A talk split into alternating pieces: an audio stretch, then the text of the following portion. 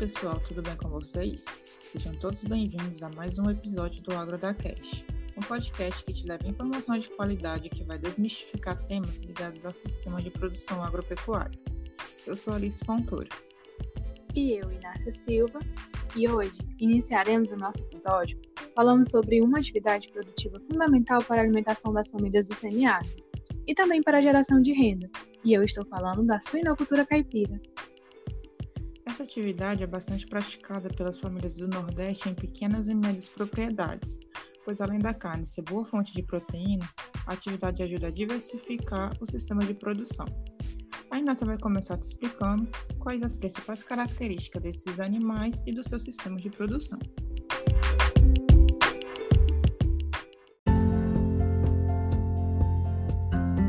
Bom, No Nordeste brasileiro, a suinocultura caipira também é chamada de criação extensiva de suínos, criação tradicional de porcos ou ainda criação de suínos de banha.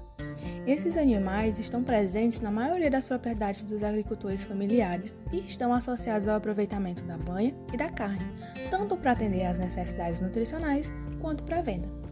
Na agricultura familiar, a criação de suínos ocorre em pequenos rebanhos, sendo que os animais têm alto e variado grau de mestiçagem, pois esse tipo de animal consegue se adaptar a sistemas de produção pouco tecnificados, a um manejo nutricional rústico e às condições climáticas adversas. Mas Alice, é verdade que existem raças de suínos caipiras? É verdade sim, Inácio. E como destaque temos as raças Piau, Nilo Canastra, Pirapitinga e Caruncho. Todas elas têm suas especificidades, mas o que elas têm em comum é a rusticidade, ou seja, boa capacidade de adaptação aos mais diversos ambientes e sistemas produtivos. Assim, conseguem gerar boa quantidade de leitões por parto, são bastante precoces e dóceis, além de serem pouco exigentes no tocante à nutrição. É sempre importante frisar que essas raças são de dupla aptidão, ou seja, tanto produzem carne como banho, podendo-se dizer que as mesmas têm bom rendimento de gordura. Ah, então aí está uma grande peculiaridade desses animais: a produção de banha, que pode ser usada na preparação dos alimentos em substituição ao óleo vegetal e até mesmo na indústria de cosméticos, sabia disso? Mas apesar do que já conversamos até aqui, existem algumas dificuldades encontradas pelos pequenos produtores para obter um sistema mais rentável. Podemos destacar a falta de informação a respeito do manejo, da alimentação, das instalações e também da sanidade, que é fundamental. E é importante deixar claro que não é porque os animais são poucos exigentes que eles não precisam de cuidados, não é mesmo? Exatamente, Nácia. É preciso de investimento mínimo em instalações que devem atender às exigências de manejo e higiene para que não ocorram doenças nos animais. Por falar em doenças, a ideia de que esses animais devem ser criados soltos e sem controle faz com que os mesmos possam ser acometidos por verminoses, tendo em vista que a maneira mais comum de infestação do suíno é através de alimentos contaminados, geralmente com fezes de animais domésticos ou do próprio homem, que podem conter os ovos de larvas de vermes em geral. Além disso, tem seus parasitas externos, como as sarnas, os piolhos e carrapatos, que devem ser controlados por causarem desconforto aos animais, bem como serem transmissores de doenças graves. Pois é, e ao contrário do que muitos produtores pensam, não é necessária a utilização de materiais de alto custo para as instalações, pois boa parte da matéria-prima pode ser obtida na própria propriedade. Mas o primordial é manter a limpeza e a desinfecção das instalações para evitar que essas doenças causem grandes prejuízos à sua criação.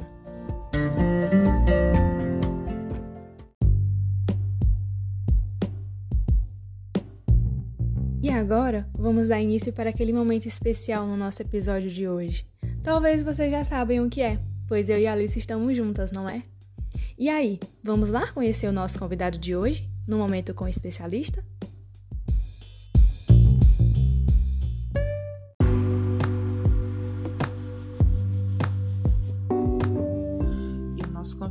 De hoje é o professor Daniel Albuquerque, que é médico veterinário. Tem mestrado e doutorado em ciência animal na área de produção animal e ênfase em aves e suínos. Além disso, é professor do Instituto Federal do Piauí, lá em Campo Maior, onde ensina as disciplinas de avicultura, suinocultura e ovino-caprinocultura. E ainda possui canais no Instagram e no YouTube que levam seu nome. Para divulgar informações sobre produção animal com linguagem acessível, visando contribuir com os pequenos empreendedores rurais, ainda que informalmente. Seja muito bem-vindo, Daniel, e obrigado por aceitar o nosso convite. Então, com todo o seu conhecimento nessa área, explica para a gente se a suinocultura caipira é uma nova possibilidade para o semiárido ou um retorno às tradições. Boa noite, Alice. Boa noite a todos os ouvintes do Agro da Cast. Gostaria primeiro de agradecer a lembrança do meu nome, de terem realizado esse convite, mandar um abraço para o professor Bruno e parabenizar essa iniciativa de criar essa forma nova de extensão rural, utilizando das redes sociais levando o conhecimento de uma maneira mais atraente para o produtor rural e assim conseguindo atingir mais pessoas e quem sabe se não está conseguindo também melhorar a qualidade de vida desses produtores. Parabéns à iniciativa de vocês. Bom, eu acredito que ambos, tanto é uma nova possibilidade quanto é um retorno às tradições. Vamos por partes. É, é uma nova possibilidade porque com a elevação do preço do dólar do ano passado para cá, há um incremento nas exportações, consequentemente, uma elevação nos preços a nível local. Então, o produtor que já está inserido na suinocultura, ele fica interessado em aumentar o número de animais para aproveitar essa melhoria do preço e aumentar sua rentabilidade. Já quem está de fora abre o olho, né? Se interessa pelo mercado, visualiza isso como uma possibilidade de oferir renda e busca se inserir na suinocultura. Isso falando da suinocultura de maneira geral. Quando a gente vai para a suinocultura caipira, a gente visualiza que hoje tem um mercado consumidor, uma demanda por produtos diferenciados, produtos que agreguem outras características. Por exemplo, questão de bem-estar animal, de sustentabilidade, além, claro, das características antigas, né, como sabor, cor, odor. E o produtor ele visualiza isso aí como uma alternativa de melhorar também a sua renda, porque esse mercado que é mais exigente, que busca outras características, ele também está disposto a pagar um valor maior. Então, visando atender a essa nova demanda, há esse retorno às tradições da suinocultura caipira, de maneira semi-intensiva ou extensiva, que a gente vinha observando uma intensificação da suinocultura, principalmente no sentido de confinar e deixar o animal extremamente dependente apenas da alimentação em grãos, e aí surge esse, esse retorno para um animal que vai fuçar, poder manifestar o seu comportamento normal da espécie, vai se alimentar de alguns outros produtos que ele encontra na natureza e assim acaba produzindo um sabor diferenciado na carne. Há um retorno também a você buscar essa genética que consiga agregar essas características sem perder muito em desempenho, não tem como não perder, mas sem perder muito, e ela tem que estar associada também à rusticidade, porque esse sistema é um desafio sanitário maior, não tenha dúvida, então você tem que visualizar isso como um todo. Eu vou dar um exemplo para vocês. Lá em São Paulo tem um restaurante chamado Casa do Porco, do chefe Rueda, onde ele só trabalha todos os pratos são à base de porco. E aí vocês acham que ele utiliza essa genética mais nova, com maior proporção de proteína na carcaça, ou ele utiliza suínos caipiras para preparar seus pratos? Pois é, ele busca utilizar suínos caipiras. Por quê? Porque tem uma agregação desse ponto de vista da sustentabilidade, mas também do sabor. E aí é, volta também essa coisa do resgate da tradição, principalmente porque o suíno caipira ele tem um sabor diferenciado. Quem é mais antigo, que gostava, que já tinha o hábito de consumir o suíno caipira, quando ele vem comer esse suíno light chamado, ele não gosta, principalmente porque aquela gordura conseguiram tirar a gordura de dentro. Do ponto de vista para quem quer ser fitness, quer ser light, quer emagrecer, isso é uma grande vantagem, né? Porque você tira só aquela gordura que está ali por fora e aí você fica com uma proporção de carne muito grande, muita proteína e, e com menos calorias, né? Mas do ponto de vista de sabor, de odor, daquela consistência, a gordura entremeada, a gordura de marmoreio é que vai dar essa característica. Se a gente for comparar com o bovino, você tem a, carne Nelore, você tem a carne Angus, você tem a carne do bovino da raça Wagyu. E aí você, em cada uma dessa aí, vai aumentando a proporção de gordura na carcaça, a gordura de marmoreio. Qual você acha que é mais cara? Então a, a, do Angus já é mais cara que a do Nelore e a do Wagyu é mais cara que a do Angus, porque justamente tem essa proporção de gordura. E aí quando a gente vai para o suíno, tem um preconceito muito grande, né? De, por exemplo, a linhagem de suínos da Embrapa, que é o primeiro eles fizeram o MS60, a propaganda é essa que tem 60% de proteína na carcaça. Mas e aí? E a qualidade, o sabor, o odor, a consistência? Isso vai se perdendo. Outro exemplo que eu posso citar para vocês é que já está tendo esse retorno de buscar raças que tenham esse marmoreio. Por exemplo, a raça Duroc, ela é considerada uma das que consegue manter esse marmoreio na carcaça. E hoje você consegue encontrar nas prateleiras dos frigoríficos produtos que é, utilizam somente a carne do Duroc. Tem linguiça, tem é, o pernil Duroc, tem alguns produtos só é, mantendo essa, utilizando essa raça. A AgroSeries, por sua vez, que é uma empresa que vende genética de suínos, dentre outras coisas, eles também fizeram uma linhagem agora que é justamente para se adequar a ambientes com desafio sanitário mais elevado, onde eles colocaram um pouco de sangue da raça moura, que é uma raça nativa, que também tem essas características que a gente citou, né? De marmoreio, de maior proporção de gordura na carcaça, e assim também tem o, sabor diferenciado, né? Então, sim, é uma possibilidade e também é um resgate à tradição, porque nunca se deixou de criar suíno desde 1532, não se deixou de criar suínos. Se a gente for olhar, fizer um raio-x, uma radiografia das propriedades, quase metade tem algum tipo de suinocultura. Então, 40% das propriedades tem algum tipo de suinocultura, seja ela mais intensiva, visando realmente se inserir no agronegócio, seja ela mais tímida, mais para subsistência, mais para ter ali um produto para consumo da família. Mas a suinocultura está presente em uma grande quantidade de propriedades no Brasil e no semiárido isso não é diferente. Então a gente tem que se adequar a esse novo mercado, claro, não criar exatamente da forma que os antigos criavam, né? Você associando aí é, sanidade, melhorando um pouco a alimentação para você ter uma melhor performance, você conseguir fazer o giro do capital mais rápido, mas trazendo também um pouco desse resgate das tradições, agregando bem-estar e trazendo também as questões de sustentabilidade, que é o que o mercado hoje exige. E sobre a alimentação? O que um suíno caipira come de diferente?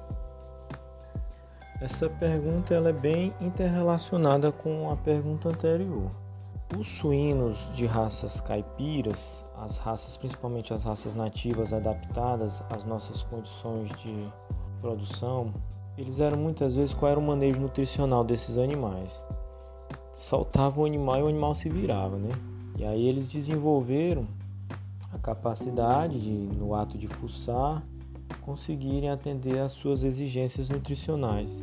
Desenvolveram também uma grande capacidade de aproveitamento da fibra, capacidade, se a gente for comparar com o suíno light, ele consegue ter uma superioridade aí na, no aproveitamento da fibra. Então, no suíno caipira, a gente consegue inserir um pouco mais de forragem e resto de culturas sem ter uma grande perda no desempenho. Na verdade, a gente não pode pensar no suíno caipira para criar exatamente como a gente cria o suíno moderno, porque ele tem uma facilidade muito grande de, de deposição de gordura na carcaça. Então, se a gente dá uma alimentação muito rica, simplesmente à base de grãos, como a gente faz com o suíno moderno, que tem uma capacidade de deposição menor de gordura e maior de proteína na carcaça, esse suíno caipira vai engordar demais, excessivamente. E aí há, uma certa rejeição do mercado por por essa carne do animal excessivamente gordo. Tem que buscar o meio termo, né? Tá certo que a gordura nos mamíferos traz essa melhora no sabor, no odor, na consistência que a gente comentou anteriormente, mas se a gente exagerar, né? Um é pouco, dois é bom, três é demais. Então a gente consegue inserir na alimentação desses animais alguma coisa de forragem, então é interessante que seja feito os piquetes para a criação do suíno caipira. Ele consegue um aproveitamento aí de aproximadamente 25, 30% dos nutrientes que tem nas forragens e você pode usar também os restos de culturas, né? Então você tem ali, por exemplo, você produz mandioca, macaxeira, você pode utilizar a parte aérea para fornecer a esses animais, você pode utilizar a casca da mandioca, você pode buscar subprodutos que você tem aí na propriedade, que vai ser uma fonte nutricional interessante para eles, e uma economia nos custos com fornecimento de ração, que vocês devem ter observado também, ainda consequentemente daquela alta do dólar, não foi só o preço da carne que subiu, né? O custo de produção subiu demais também. Os grãos que são tradicionalmente utilizados para a confecção das rações, o milho e a soja, dobraram de preço. Então, você agregar produtos alternativos na alimentação desses animais, você consegue reduzir o custo da alimentação deles, melhorando consequentemente a rentabilidade do produtor. É, as raças nativas conseguem aproveitar melhor isso. Se a gente for buscar também é, essa relação da alimentação com a qualidade da carcaça, vamos comparar, por exemplo, lá com as raças ibéricas que produz, são produzidas ali em Portugal e na Espanha, onde eles se alimentam exclusivamente de bolotas de cavalo, castanha ou pinhão. Esse manejo nutricional exclusivo com esses produtos, eles vão produzir um sabor diferenciado nessa carne, um sabor amanteigado, que vão dar origem aos melhores presuntos do mundo, que são os presuntos ibéricos, né? o presunto pata negra daquela região. Só que a gente aqui no Brasil não possui né, essas castanhas de carvalho, bolota de carvalho. Mas nós temos muitas outras coisas que podemos utilizar aqui. Então, quando a gente fala de suinocultura caipira, nós temos que estar pensando também em alimentação alternativa. Restos de cultura, milheto, sorgo, abóbora, melancia forrageira, também conhecida como melancia de porco. Resto de indústria, por exemplo, se tiver na cidade uma indústria de polpa de fruta, aquele subproduto para suíno caipira é muito bom. E aí, se você oferecer exclusivamente isso daí, você vai ter um produto bem mais caro, porque o suíno caipira não consegue fazer aquela conversão que a gente falou, né? Você botar o mesmo produto para o suíno pira e para o suíno moderno, o suíno moderno vai ter uma conversão bem melhor. Então não tem como você querer criar da mesma forma. Ter esse pensamento que são genéticas diferentes e merecem tratamentos diferentes. Então é isso. Agradeço mais uma vez o convite dos amigos do Agro do Cash. Me coloco à disposição para futuras parcerias, sempre que precisar, para estar falando sobre suínos e outros animais de produção. E vocês encontram o professor Daniel tanto no YouTube quanto no Instagram. Só procurar aí, professor Daniel Albuquerque ou Piauí Daniel que vocês encontram. Um abraço a todos e até a próxima oportunidade. Até logo. Bom, e diante do que foi apresentado, torna-se importante realizar a buscas por genotipos adaptados ao semiárido, com características produtivas e adaptativas próprias, o que só é possível por meio de programas de melhoramento genéticos compatíveis com as condições ambientais, sociais e culturais da população rural, e através das estratégias de utilização dos recursos genéticos nativos para a manutenção do equilíbrio dos sistemas de produção familiares.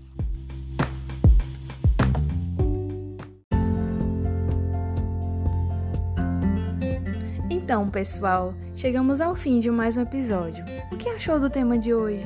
Deixe seu comentário nas nossas redes sociais, no Instagram, agrodacash, ou no canal do YouTube. Também estamos por lá.